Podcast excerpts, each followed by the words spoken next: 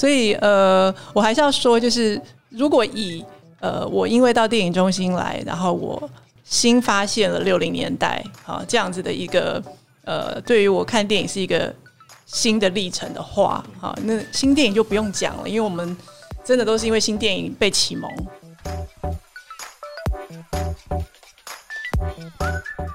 娱乐重疾 Podcast 与你一起聊影视音产业的那些事。每一集呢，我们透过邀请影视音作品的关键推手来深入分享他们的创作与心得。我是主持人老 P 编国威。那今天与我一起的呢，是我们国家电影以及视听文化中心的副座副执行长陈德林啊。那其实说是。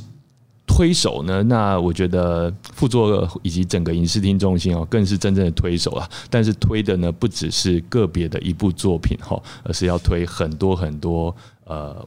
埋藏在深处的我们台湾的影视厅的回忆哈。那今天真的非常高兴副座来参加我们节目哈。那是否可以请副座先跟大家打个招呼，也让我们的听众朋友呃认识一下您？好，呃，主持人好，呃，我是德林。那呃，我目前在呃工作的地方是国家电影及视听文化中心。那通常其实这个名字可能对大家会比较陌生哦。如我如果讲国家电影资料馆，那我想这个可能对于一些呃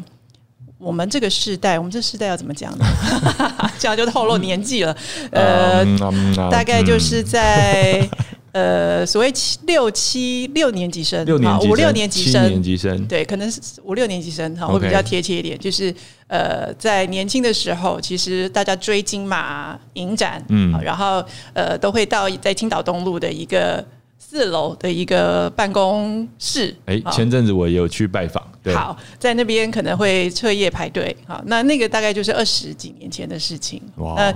呃，可是以前有在那边彻夜排队，有啊，然后也会排队排的就就成为那个排队排着就就开始知道电影世界的迷人，然后就会开始认识这个世界，因为我们那时候其实是透过这个电影来。了解这个世界到底发生什么事？这个世界有很多迷人的故事。嗯，对，所以呃，那这个机构其实到今年其实已经四十二年了。哈，对，所以就是变身前、变身后，对，加起来，这中间也变了很多次。好，那这次不是第一次，是不是？不是第一次。哈，所以它最早其实在一九七八年的时候是电影图书馆。哦，原本是一个电影图书馆。那这个电影图书馆的呃。呃，位置其实就在我们现在的这个办公场域。我们现在还是对，我们现在还是有图书馆的功能。嗯，好，那只是会有人借吗？会会会，我们其实有大量的呃电影的专业的图书。嗯，好，那早期呃，其实我们也会在那边看很多，那个时候可能还是录影带的时期。好，那会在那边去想要看很多电影。好，所以到进到那样子图书馆，然后去看这些视听内容。啊，所以这个功能其实应该都会有。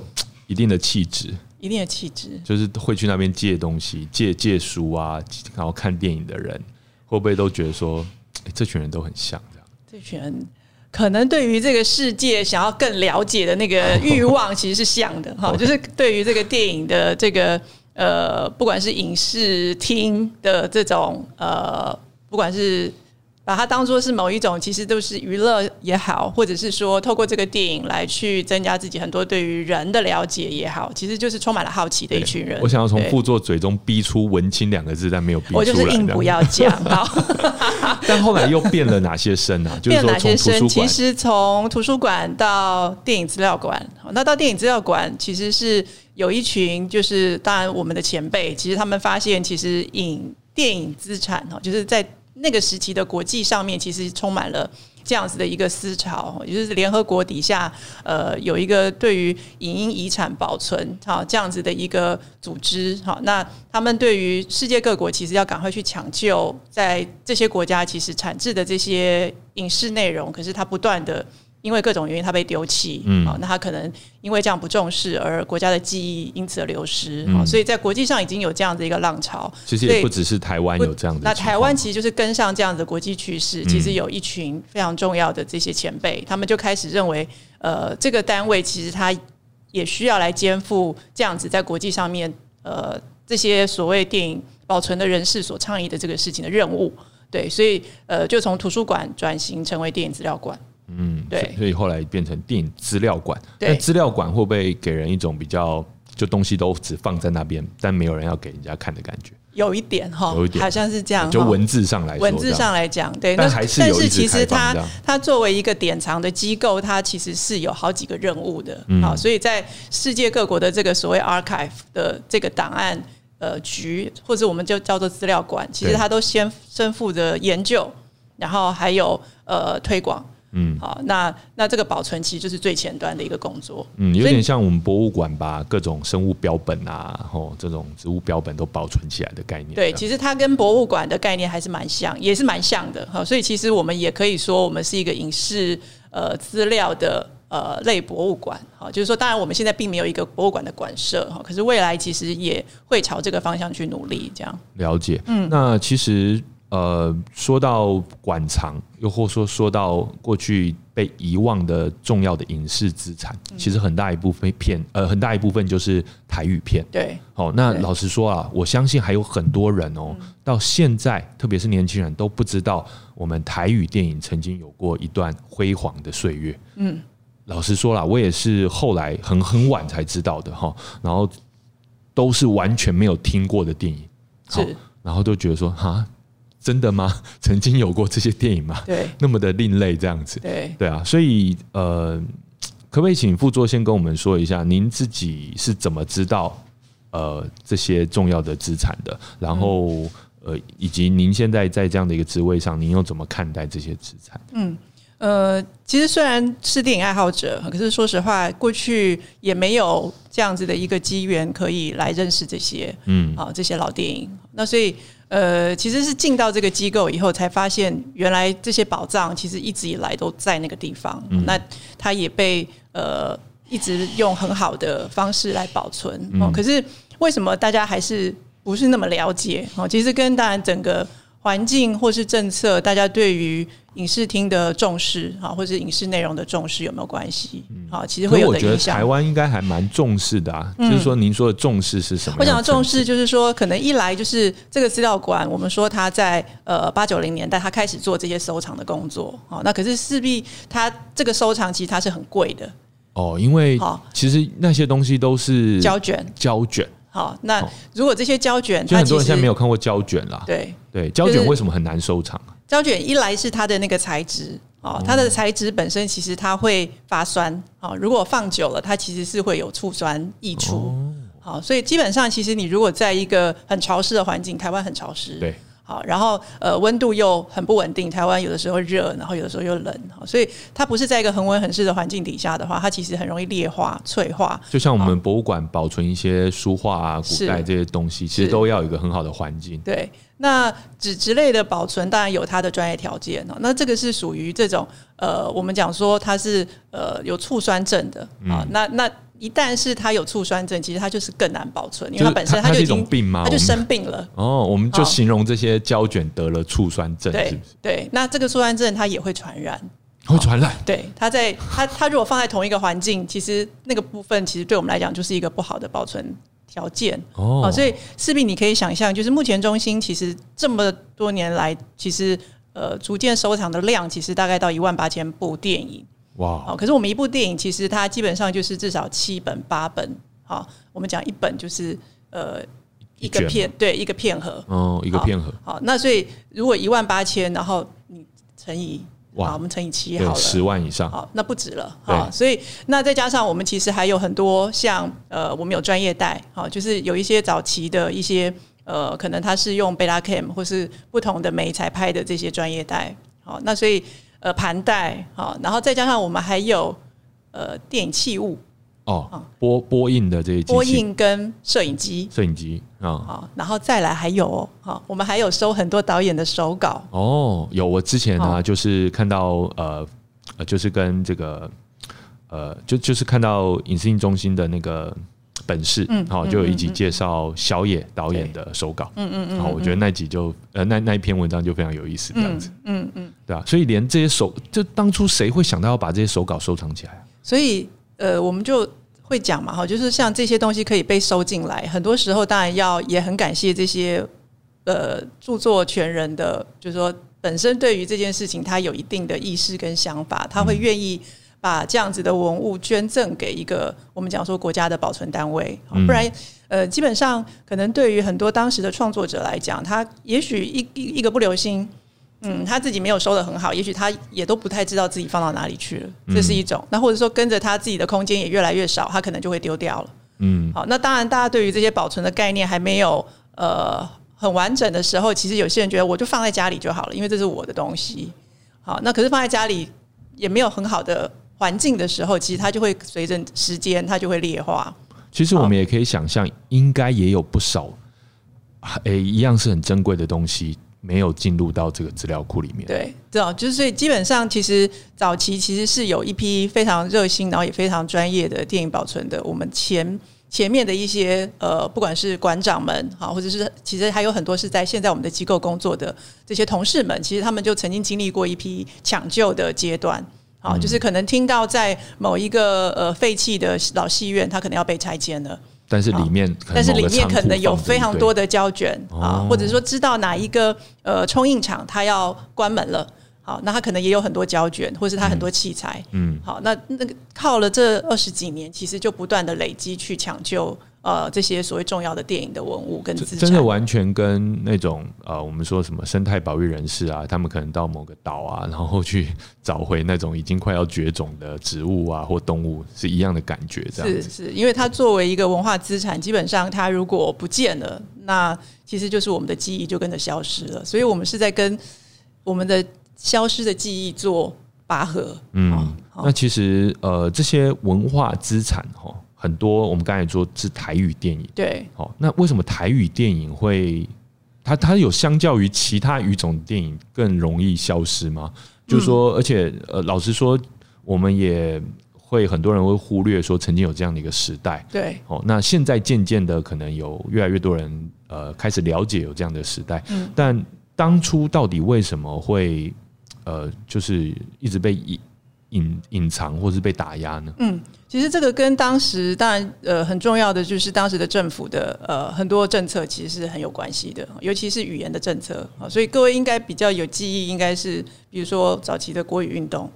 我们应该小时候在学校就会被要求，啊，我们一定只能讲国语。副座，您的年纪还有经历过那个阶段吗？叫我德林就好。OK，好。有有啊，我看德林，您的年纪应该是没有了吧？嗯，有啊，有。我们小时候不是在学校就是一定要讲国语啊，你不讲国语就被罚钱，不是吗？您还经历过那个阶段？没有，真的，所以你没有，看不出来。我我真的没有。好，对，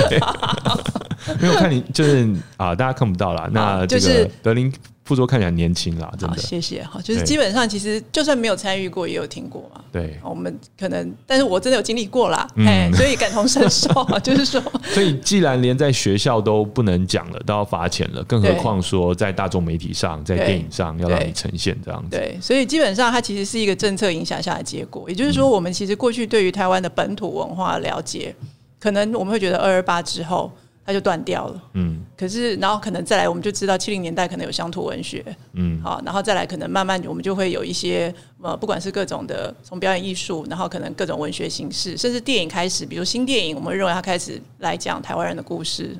啊，好像是从那个时候开始。可是其实非常重要的是一个六零年代怎么不见了？五六零年代都不见，了，五六零年代就突然消失了。嗯，好，那这个回头其实现在有非常多的研究者就开始在爬书这段历史到底是什么原因。嗯，啊，那当时其实有些人会认为它就是台语片开始就粗制滥造，因为它其实在那个时期大概有将近两千部，一千多部。是说在那个二十年吗？还在那个十年？在那个十几年年的过程，我们会从大概一九五五年左右。来看这段历史，嗯，对，那基本上现在很多研究者他开始要去重新写这个历史的时候，发现这样的论证其实是有问题的。他当然所谓的拍的粗制滥造，以至于它就消失，就好像是归咎于它本身的元素，对，就是可能是它这个市场市场否定就就就淘汰了，就呃自然而然就淘汰。可是后来其实发现这中间有一个很重要的历程是。国语运动的推行，嗯，好，所以当时的政府他其实就是鼓励，好，他鼓励其实是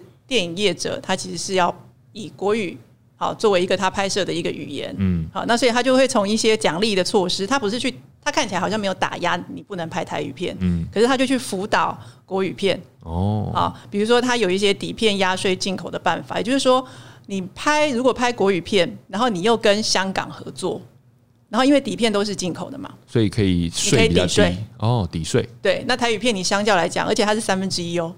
哦，所以你看你拍台语片，你是不是因为这样你的成本就成本就，高，你关税的影响就是拉大了这个制作成本的差距。嗯，好，然后再来竟然可以有这种手段，这还蛮是对哦，因为我们现在数位化时代就很难想象用这个方式来呃达到一种控制，这样。对啊，那那再加上那个时候，因为彩色开始从可能黑白片到彩色片，它的色底片的色温的需求会比较高。那意思就是说，它其实要有充足的灯光器材，好，它才能够去展现可能它这些制作上面的啊一些细节。好，那那也就是说，你要去租这些器材，哎，那在一些公营的片场，因为当时有中影、有中制、有台制，你要租给国语片，它就有优惠，但是你拍台语，哦，这样子啊，哎，哇哦，所以你看到、它有好多种层层的一些叠加成本，叠加成本的一个做法。嗯，我一样讲啊，我没有打压你，对不对？对，哎，但是我别的方式我做很多。哎，这好好巧妙，对。只能说现在只能回头说用巧妙两个字了。当时就应该我觉得对很多电影工作者来说是有点残忍啊。对，然后还有还没讲完，嗯，嗯、当时其实日本电影在台湾其实是很大的一个市场，日本电影。对，所以很多像侯孝贤导演他也有讲过，他其实他小时候看看了很多日本电影，所以当然受了很多日本电影的影响。好，嗯那那个是一个所谓国外进口日本电影的一个利基点嘛，哈，对于很多片商来讲，那当时在日本进口片额，比如说每年二十几部。好，它当然是有一个配额的限制，哈，政策上。可是拍台拍国语片的，你的点数啊会比较高，还有点数，对你拍国语片的点数比较高呢，意思就是说你可能每拍一部有四点，然后你可能集满十点，你就可以进口一部台语片的发行。哦，所以对于电影从业人员，他会不会认为，因为台语市场很好，台语片市场很好，嗯。对，所以我透过这个拍片的过程，我可以去累积我进口日本电影的点数。嗯哼，好，那一样嘛，就是它一定就是一个一加一又大于二嗯。好的一个效益。那所以你拍台语电影，你可能只有零点多点，哦，这样子，对。所以拍国语电影的点数比较高。对对，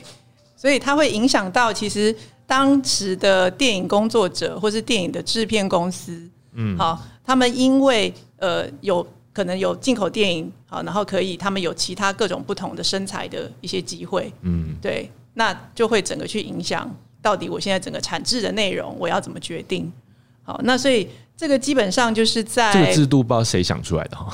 当时的政府啊，当时的政府，我们应该可以 pinpoint 出某个人哦。好，这个这个记录上其实文献上都可以找得到。了解好那基本上其实就会看到，就是说当呃还有还有外销市场哈，就是当时整个东南亚地区其实很大一部分其实看很多台湾电影的。哦，真的哦，对，哇哦，好，那所以其实台湾电影从其实有台湾所谓自己的本土的电影工作者开始拍片的这个阶段，其实我们是很国际化的。嗯，好，就是说，当然这可以讲到台语片很多题材或类型，其实我们会看到它跟国际电影市场或是电影史好的一些潮流，其实是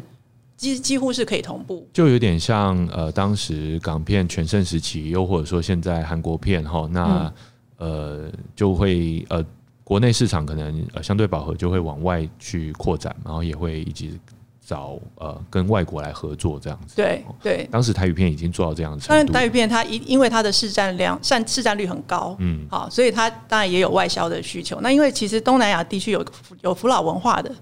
好，其实是有讲台语的文化。好，所以像像马来西亚，我们其实比如说，甚至像新加坡，哦，那个时候当然可能新加坡还没有独立，就是在那个整个东南亚地区，它其实是福老文化，它看台语片，哈，其实基本上它也是一个很大众的市场。好，那当时也就会开始有一些政策，就是在因为我们有审查制度，哦，那这个审查制度它就会在上面压一个印，哦，而不是用手写哦，压盖印的意思哦就是表示这个就是很多嘛，所以我才要盖印章哦。对就是他会写本片不得呃出口，啊，直接限制你出口好，他就限制你出口。哦，好，那这样就没有外销市场，对我没有外销，没没有外销市场。就更不，想拍。对，那基本上我的市场因为这样我受限了。哦，那各种政策的叠加之后，其实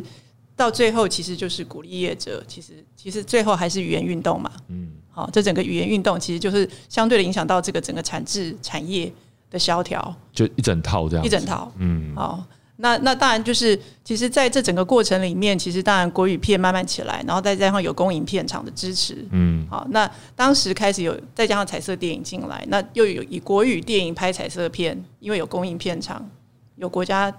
整体的党政机器在后面的运作，嗯，国家机器动得很厉害，对，那所以就算我。可能一开始的这些彩色电影我赔我也没关系啊，因为我国家还有更多的钱，我就不断的来拍这些电影。了解，对，OK。所以呃，当然最上位的一个目标大概是一个文化的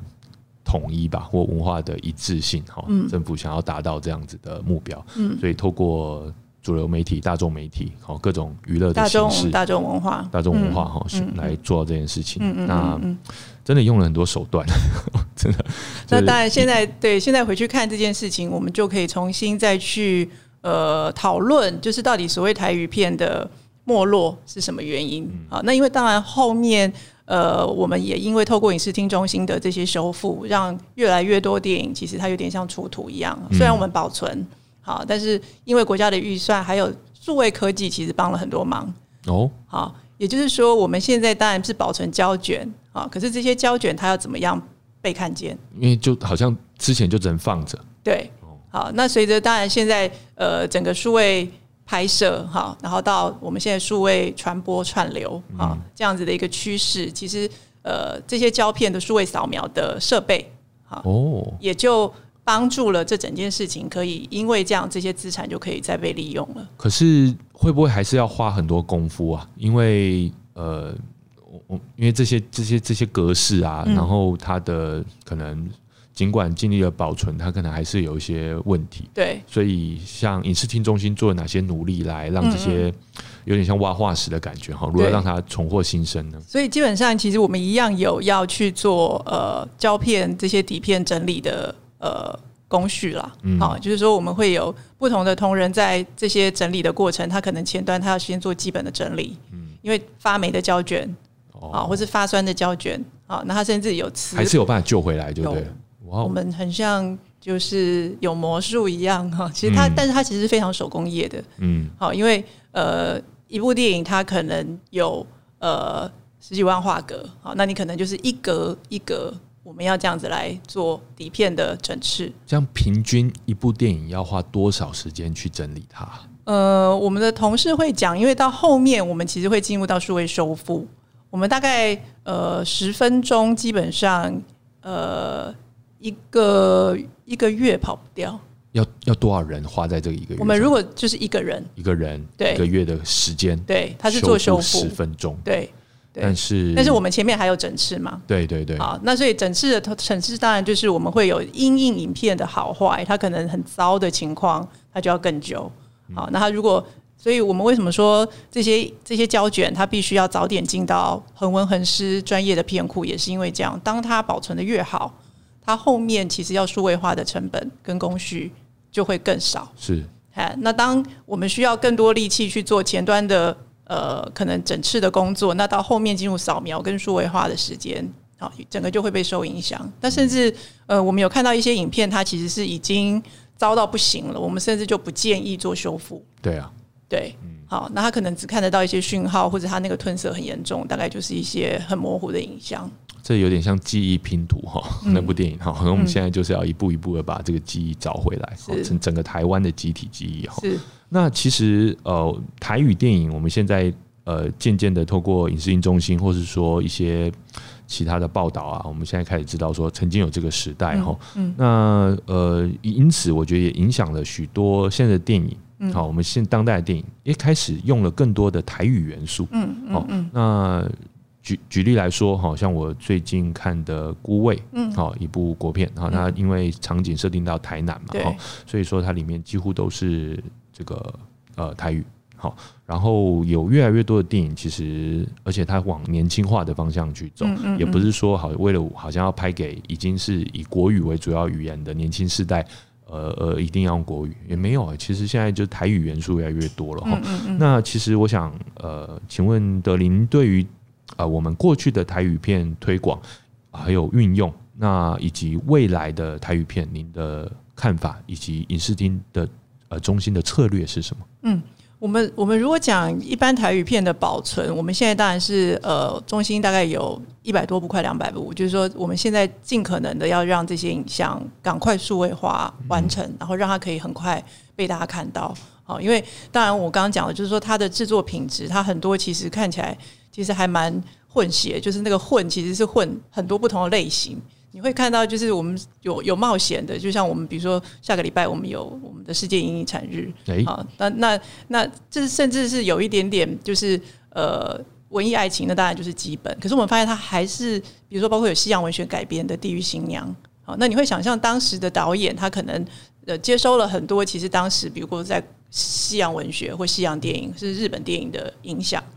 对，那他比如说会去翻拍《米兰夫人》啊这样子的一部文学作品，然后把它放在台湾的时空来做改编。嗯，对。那所以基本上它的类型 IP 这样子，对，就是这个 IP 在台湾它就接地气了啊，它就是一个在地化的改编啊。那甚至我们有《大侠梅花鹿》，就是大家会觉得这很强的强片，对对。可是当时它是某一种，比如说它的服装造型，那现在其实我们去看，它其实也不会太过时诶，基本上啊。就是说，那个过时的意思，就是说我放在现在这个脉络里面，然后会觉得很强，嗯，对。可是我们其实如果可以有蜘蛛侠了，为什么不能有大侠梅花鹿？那这个大侠梅花鹿基本上在台湾其实早就有了。那你蜘蛛侠其实是不是？我们现在想一想，我们也没有太落后，是是，甚至有点超前。好，那所以就是，然后甚至在那个时候，我们还看到有一些，它其实是有点像是，比如说我们讲危险的青春，对。对，那个那个导演的风格，他其实甚至在谈性这个议题。哦，就已经很勇敢在对，就已经勇勇敢在谈性的议题哈，然后或者未婚少女啊，就是怀孕啊，类似像这样的议题，那他当然是在反映当时的某一些社会现象。所以现在第一步就是先把呃这几百部的台语片，然后赶快的数位化。我们先让他做数位化，那可是因为每年的资源，但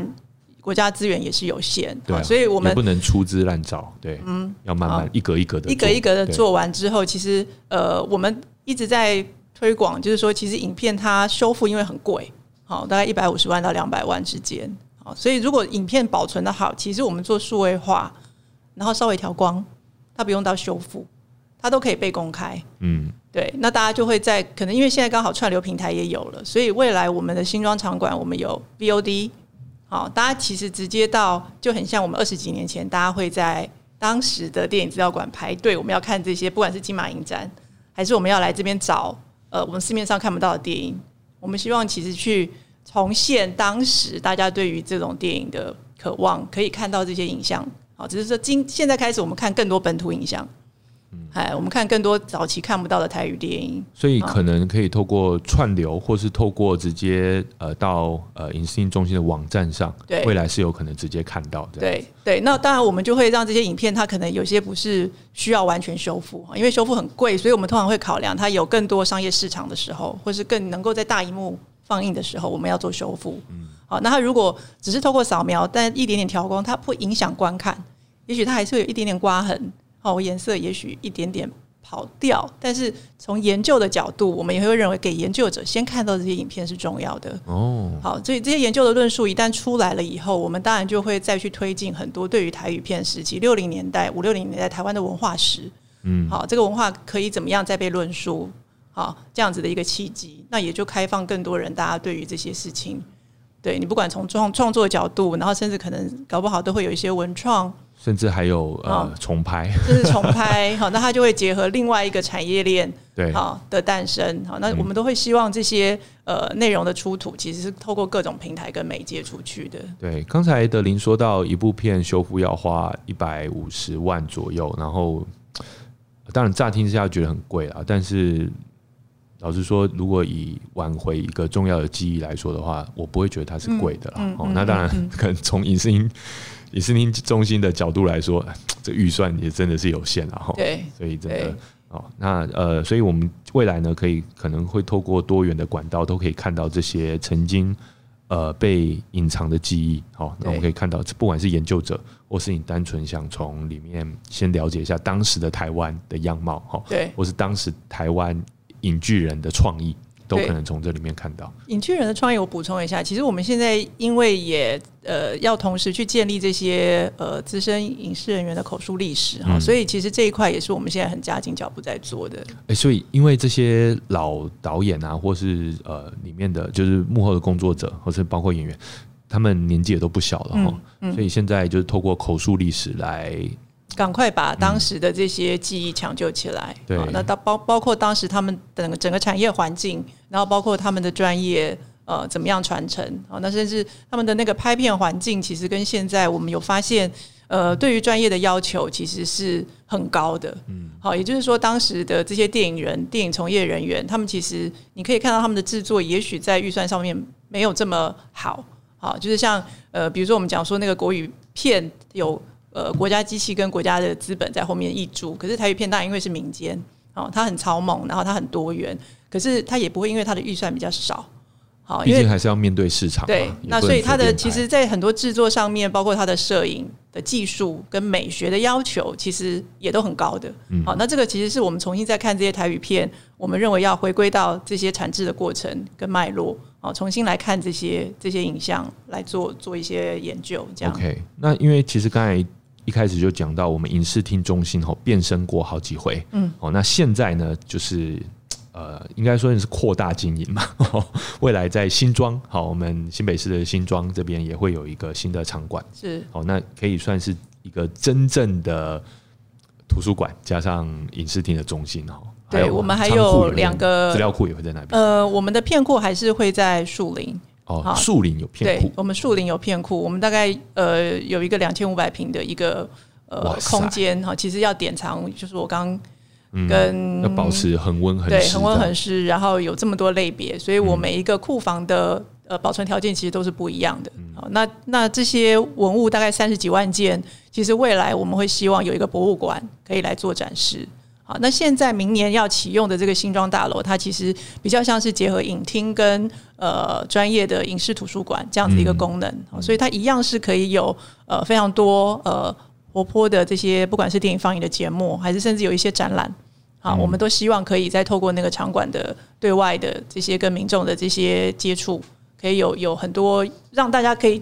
禁用这些资产的一些机会。还会有哪些有趣的活动吗？可以让大家来参加？嗯，我们现在大概就是除了每个月我们固定在影厅，其实都会有不同的影展，每个月都有，对，因为我们要让影厅很活，很活哈，就是嗯基本上，呃，我们目前请杜笃之老师帮我们做整个影厅的呃 QC 哈，就是整个专业品质上面其实是呃，他对录录音的要求很高啊，所以基本上我们在我们这个空间的某种声音或者是影像啊的各种技术层面的要求也很高，嗯。啊，所以我们会希望未来的导演他们其实不要再说台北啊，或者是说台湾好像没有一个很专业的影厅可以让他们听到他们做出来的声音啊，哦就是说我们希望未来大家的试片都可以来我们这边做，哦所以不只是呃播放我们典藏的这些作品，是而是是未来新的作品，新的作品我们也都非常欢迎，然后我们也会跟国际的电影资料馆或国际的这些电影中心来去做节目的合作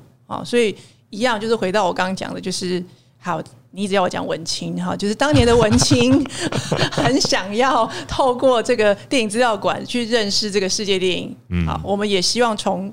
重新换回大家对于当时我们在对于这个世界电影的接触的时候啊那样子的一种，不管是氛围，或者是大家对于呃电影自己本地的电影啊、有更多关关心哈、这样子的一个基地啊，但就是十倍奉还啊，哈十倍奉还跟。过去完全不一样。当然，因为整个场场馆的整个高规啊，那再加上其实我们也会希望，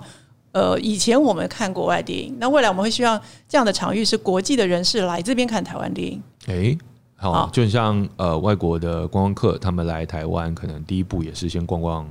博物馆啊对，好，那这个地方就可能会就会是他们认识台湾的一扇窗，很重要的一站啊，就是我们会希望是用这个方式来把台湾电影文化呃面向世界，作为一个很重要的基地，这样子。嗯，所以其实除了保存、修复，好，然后还有研究，然后还有教育，还有推广，对，好，所以这个中心的任务其实蛮多的哈，然后每个月要办活动，嗯，然后又要跟呃海外的呃不同的这种类似的单位，然后来合作这样。是。目前有跟哪些单位合作过呢？呃，我们目前其实像今年我们就跟韩国电影资料馆，韩国。对，嗯。大家都知道台湾呃台湾其实呃近几年其实引进了非常多韩国电影，然后我们一直都在讲韩国经验。啊。那基本上其实我们跟韩国电影资料馆也有密切的合作，因为我们也签了 M O U，所以呃今年虽然疫情的关系，可是他们还是做了一个跟台北城市有关的主题影展，哦，在韩国嗯，好做了一个发表。好，那因为当然场馆都关闭，所以那是一个线上的影展。对，所以我们跟韩国有很密切的交流。那未来我们也希望引进韩国的电影到我们的场馆。嗯，好，那欧洲的地区其实像法国，啊，法国电影资料馆也是我们长期合作的对象。嗯，好，然后我们甚至在东南亚，像泰国也是很友好的一些单位。嗯好，那那所以其实我们在应该算是五大洲吧。我们现在大概除了非洲，嗯，还要想办法看有没有什么样的管道。其实，在不同的这些洲际里面的很多电影资料馆都会是我们合作的对象。了解。好，听说奈及利亚的电影产业倒是蛮厉害的，嗯是哈哪里舞之类的。好的，好，那呃，其实我们也蛮期待说，未来可以透过影视厅中心哈，然后可以看到这整个世界很多元的面貌哈。那其实呃，这个德林在算是跟影视厅中心的缘分结了很早嘛哈，然后也参与了很久。那您自己看了那么多的作品，你觉得在你心中有特别意义的作品会是什么？呃，应该是讲说，我想是随着我的工作哈，然后随着我的年纪，不同的时期有不同的时期，当然有有不同的作品，其实对对自己是是很有意义的啦。哈，那当然，因为电影的工作做久了，其实到最后我们发现，做电影工作不见得都在看电影，哎、那在干嘛？那在干嘛？你刚刚做说的那些事情哦都也是啦，对都是都是平常我们要做的事但情啊，还是要看电影啊，当然还是要看电影嗯好，所以呃，我还是要说，就是如果以呃，我因为到电影中心来，然后我呃新发现了六零年代啊这样子的一个呃，对于我看电影是一个新的历程的话，嗯。好，那新电影就不用讲了，因为我们真的都是因为新电影被启蒙，对，好，那那这些当然几个大家耳熟能详的导演，这个我想都是在不同的成长过程当中给予我们很很棒的养分。可是回如果回到六零年代，我必须讲那个真的就是重新让我认识台湾电影，甚至台湾文化的一个很重要的启蒙。嗯，好，所以像我刚刚讲的《危险的青春》，哦就是我自己觉得我我当时看到，我觉得非常惊艳的一那时候就谈呃比较这个这个直接的性的相关的议题，对，当然对于性的议题，然后还有六零年代这个导演，就是新奇导演，他对于当时社会的体察，哦，那他并不是用一种很呃道德训示的角度要来做呃这些底层人物的，啊、不管是不管对伦伦伦理上的批判，或是对于他们呃在那个年纪做那样的事情。好的一种一种呃挑战，其实都没有。哦、其实他其实当然他在讲劳保，然后甚至里面可能是这个我们不算叫妓女，哦可是他从事某一种呃性工作者，对，可能好类似以现在来讲比较类似像这样，然后跟另外一个小混混啊，他们三角之间的故事。所以六零年代在谈这个议题，你可以想见。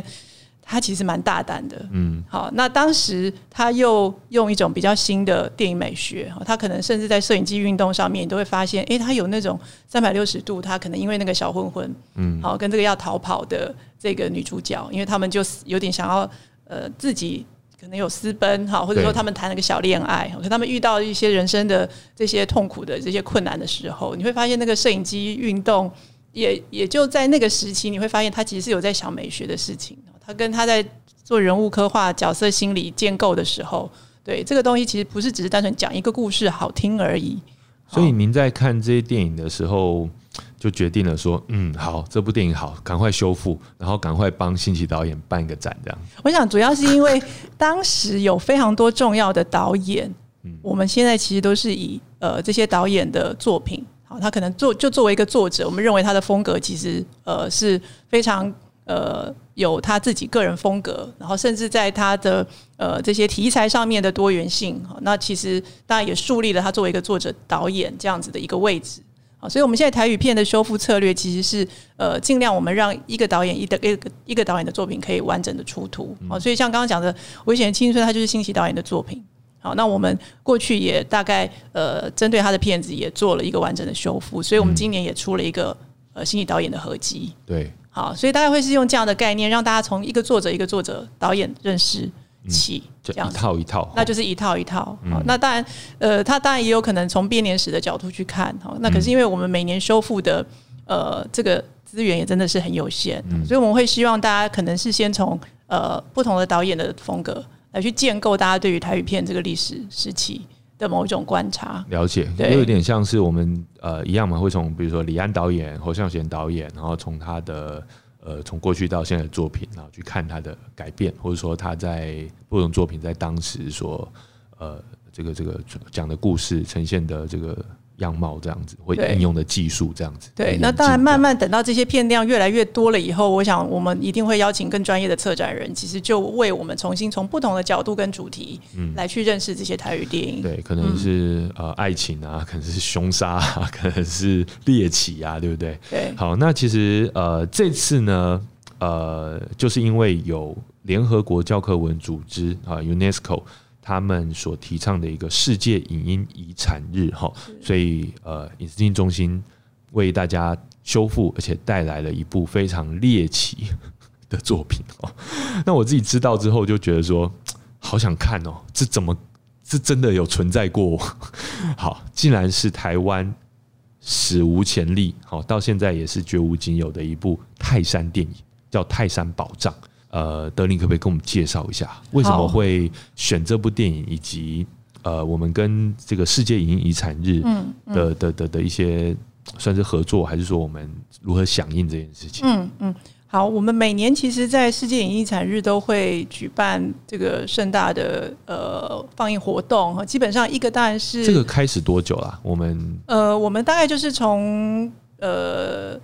影视厅中心，其实还有一个阶段叫做国家电影中心。对啊，对啊，对啊，哦那、嗯那那个大概就是在二零一四年那个时候就有呃呃转制从电影资料馆哦，嗯，就转型成国家电影中心。那从那个时候，其实因为中心的任务其实就是有跟国际要做更多呃推广，好，那所以这样子的一个国际组织去倡议的这个议题，我们其实就在同一天，我们通常就会做这样子的活动。所以大概那个是从二零一四年左右，二零一五年那个时候，嗯，就我所知了哈。嗯。那那所以基本上在每一年我们就会以，因为我们呃其实修复电影的历史大概也就是从二零一三年左右开始哈，所以随着我们修复作品的发表，去结合这个世界影艺遗产日，呃，在这一天举办这个放映活动，其实也就是我们呃去呼应啊、世界对于这些影音资产保呃保存重要性哈、跟提升这些文化资产价值。好，那那唤起大家对于这件事情重视的一个很重要的一个一个一个事件，对算是呃影视厅中心或是前身电影中心的一个非常重要的一个日子哈，然后要跟国际串联。是是，那所以呃，每年世界各国在这个时间点都会举办他们认为很重要的一个发表。哦那对于中心来讲，现在当然数位修复会是呃，我们让这些资产可以公开一个很重要的呃一个技术跟平台，所以我们每年都会去选应呃。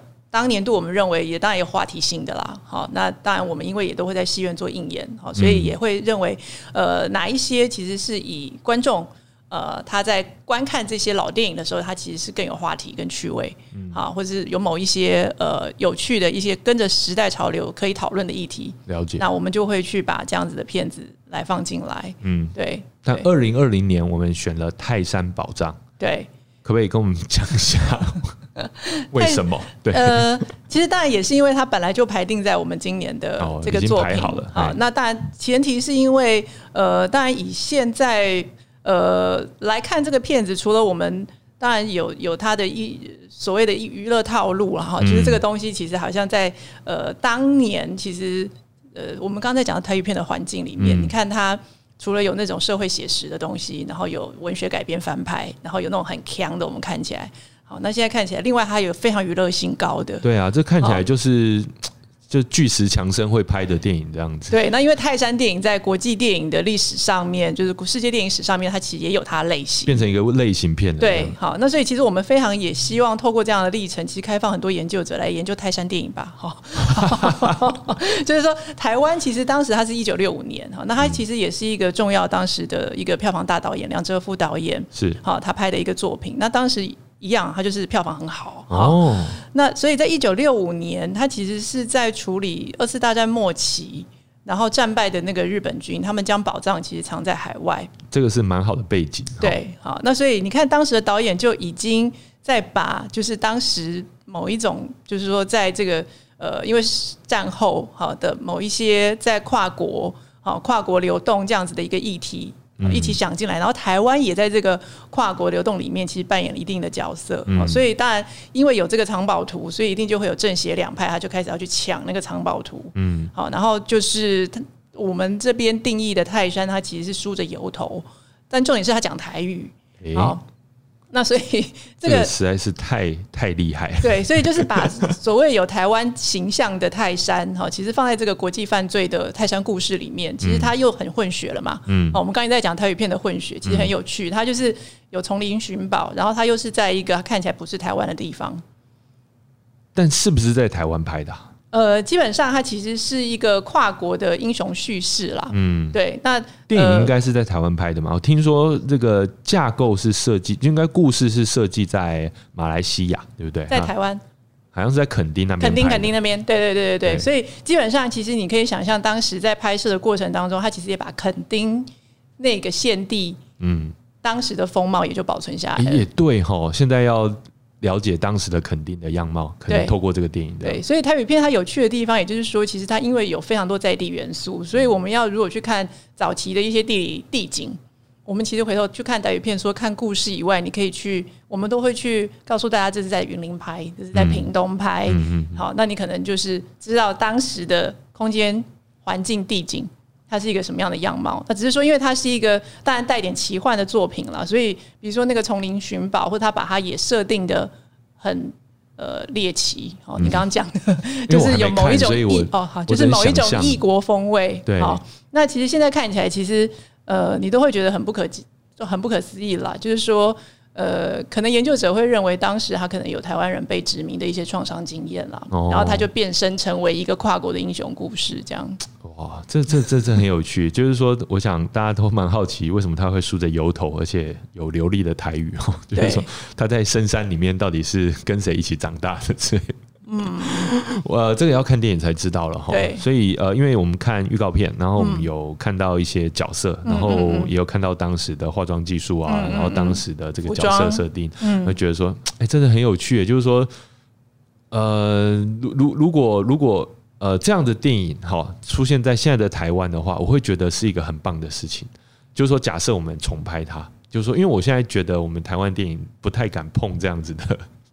类型哈，然后呃，只能说这个呃表表现形式比较比较局限，但是在当年，在一九六五年的时候，台湾竟然可以拍这样的电影，好，我就会让人有一种就是说，哎，假设这个电影是在现在的台湾，我们重新把它诠释的话会怎样？那其实也很好奇，说现在不管是年轻或是呃有一点年纪哈，可能经历过那段时期的观众，他们在看到这部电影经过数位修复之后，会有什么样的感触哈？那呃，德林你自己看了没？我自己看了，自己看了。那时候是还没有修复之前，真的哈。那你可不可以呃小小的跟我们分享一下您自己看了电影之后的感觉？我自己看了电影的感觉，其实基本上它娱乐性非常高哦，所以基本上从头其实应该是呃绝无冷场，可以这样讲吗？绝无冷场。然后基本上他因为讲台语，嗯，所以有时候也会有一点出戏。就是说，你会有一个哦，不是因为由头而出现，是因为台语。对，你会有一个在以前看所谓西洋好莱坞电影的某一种类型的呃经验嘛？哈，那当然，但我觉得还好，因为你看我们看那个什么呃呃，哎，不知道不知道是哪哪一部片，就是请了三个好莱坞请了三位中国演员演日本艺伎的那部电影，忘记叫什么，然后全部讲英文。大 我现在突然忘记那部电影叫什么，那时候看的时候也是蛮。蛮出戏的。这样。对，所以就是，然后再来就是说，因为呃演员本身身材都很好，哦，啊泰山特别是泰山泰山身材很好哈、所以基本上呃就是说，当然我们大家会因为他身材太好而出戏，这样所以，哎、好像就 就是那个出戏，反而就很娱乐哈，哎就是说你会发现，哎、你自己一直进去又出来，就会一直想哇，然后又一直觉得六零年代哎这样，哎对，好，所以从头到尾你在看的经验里面，就是不断的很想跟旁边人讨论，嗯，好，那所以他很适合做成那种就是弹幕这样子，然后大家一起看，然后会一直弹幕，然后就弹呃透过手机啊，很好很好，就是以后我们应该在我们新的场馆来多研发一些这样互动式观影的某一种活动，对对对，因为这真的很强啊，强到说大家应该会想要透过弹幕来分析就来来玩，就很想要去点评这部电影，基本上其实是这样子啦。对，那因为因为它那个类型大家其实都很熟悉了，哦，哦你大概就可以预期它呃下一步就是可能那个宝藏。呃，怎么样子被解谜哈、嗯然后可能又到某一个线索啊，其实那个警察其实就是怎样哈、你可能都觉得呃这是老套路了这样子，可是基本上你还是会因为他的呃，不管是他当时我们现在看也是笑点，好，那可是现在看起来他你就会觉得说，那当时这样的设计其实也没有歪，哦，他的逻辑其实也都还蛮符合的，好，所以现在看起来，呃，这个寻宝的过程其实就是到最后，其实你就是看那个大结局。嗯也许你在前面看的时候，你就会知道说，哦，其实是这谁就是谁的谁嘛，哦对也不会觉得太意外。是是，好，对，可是整个看完还是一个非常令人觉得很舒压的一个电影啊，必须这样讲嗯。其实哦就有点像我们现在一直在重复看周星驰的电影，也是很舒压了。好看一些老套路，其实并没有什么坏处了。哈对，我想就是经典电影也也有它在所谓这些比较有娱乐性的电影上面，它的经典意义的价值啦。是哦，所以嗯其实我们这次可以在呃我们的世界影遗产日看到这部电影，在哪边看得到？呃，我们其实在，呃十月二十七号，哦，就是我们影产日对，当影产。日当天，其实我们就会有活动哈。嗯那另外，其实重要的是，我们在十月二十八号到十一月一号，我们还有限时的线上放映。哦，二八二九三十三一一号。对哎、哇，呃，将近一个礼拜嘛。哈，对，那所以基本上也是一样。现在整个呃新媒体跟所谓呃影音串流的时代了，对我们也认为其实当然呃不只是台北的观众啊，我们在大荧幕上面，我们回归到呃在黑盒子里面来欣赏这些我们电影修复的成果。嗯那另外当然非台北市以外的呃民众，我们也希望把这样子的影像共享给大家，因为。嗯话说回来，其实作为一个国家电影资产保存的单位，这些资产都是全民共享的。是是是。好，所以透过现在所谓的这些新媒体，其实反而我会认为，对于推广这些呃所谓资产，好，其实是更有它可以活用跟再利用的一个契机啦。嗯，好，所以我们其实同仁这边也非常用心的，其实不止泰山宝藏，我们还有另外一部叫台北发的早车。哦，这也是我们梁导演的作品吗？所以我们其实是两部一起联映，哈，那所以基本上其实基本上就是一个一定要看了啦，我只能这样哦买一送一说。哦，不买也对送你这样子。对，哦那那因为它有长达几乎接近一个礼拜的时间，所以我想不同时间其实只要有空再回头来看，我就把它看完。哎、嗯那其实台语片电影的这些丰富跟多元性，我想就这两个作品其实就会呃证明很多事情了。OK，所以《泰山宝藏》是一部呃，我们说爆米花片，是我们可以这样讲嘛，哈，是适合全家、合家大大小，是或是这个好朋友们哈一起一起看。那台北发的早车，它是一个什么样类型的片影？它其实比较像是呃，它里面其实有呃，跟我想铁道迷可以来看一下。铁道迷哦，对好、其实所以其实这两部电影其实也基本上其实都是有一点类似呃一点点文艺爱情哦啊对，但是它其实也有呃所谓我们对于台语片时代的女性角色。好，就是也是坚毅的，然后它其实，在某种程度上，它其实也都是算是不叫悲情哈，但是基本上它其实都是跟某一种文艺爱情片啊这个类型有关的影片，这样了解。所以对说这次除了腔片，还有呃这个算是温暖的对。爱情片对子。对对对对对，好，那就会在我们中心的 YouTube 频道哦，在十月二十八号以及十一月一号这段期间呢，让没有办法到台北好、来看的观众们一样可以一饱眼福。是对，是，哇，而且可以以看到高雄、台北当时这些车站的呃这些早年的这些样貌，嗯。其实是其实是很有历史感的的一种经验了。嗯，所以说呃，现在我们偶尔会在网络上看到有些人分享以前的照片，然后是但是看到以前的影片就很难。是，哦，而且要透过嗯。修复过后的相对高的画质哈，嗯。呃清晰的影像去看到，就会觉得说哇，这曾经是台湾发生过的事情，对曾经是我们台湾影视工作者的创意哈，我觉得真的非常棒。那也真的非常感谢我们影视厅中心做这些努力啦，也期待你们诶，这个在经过这一个阶段的变身之后呢，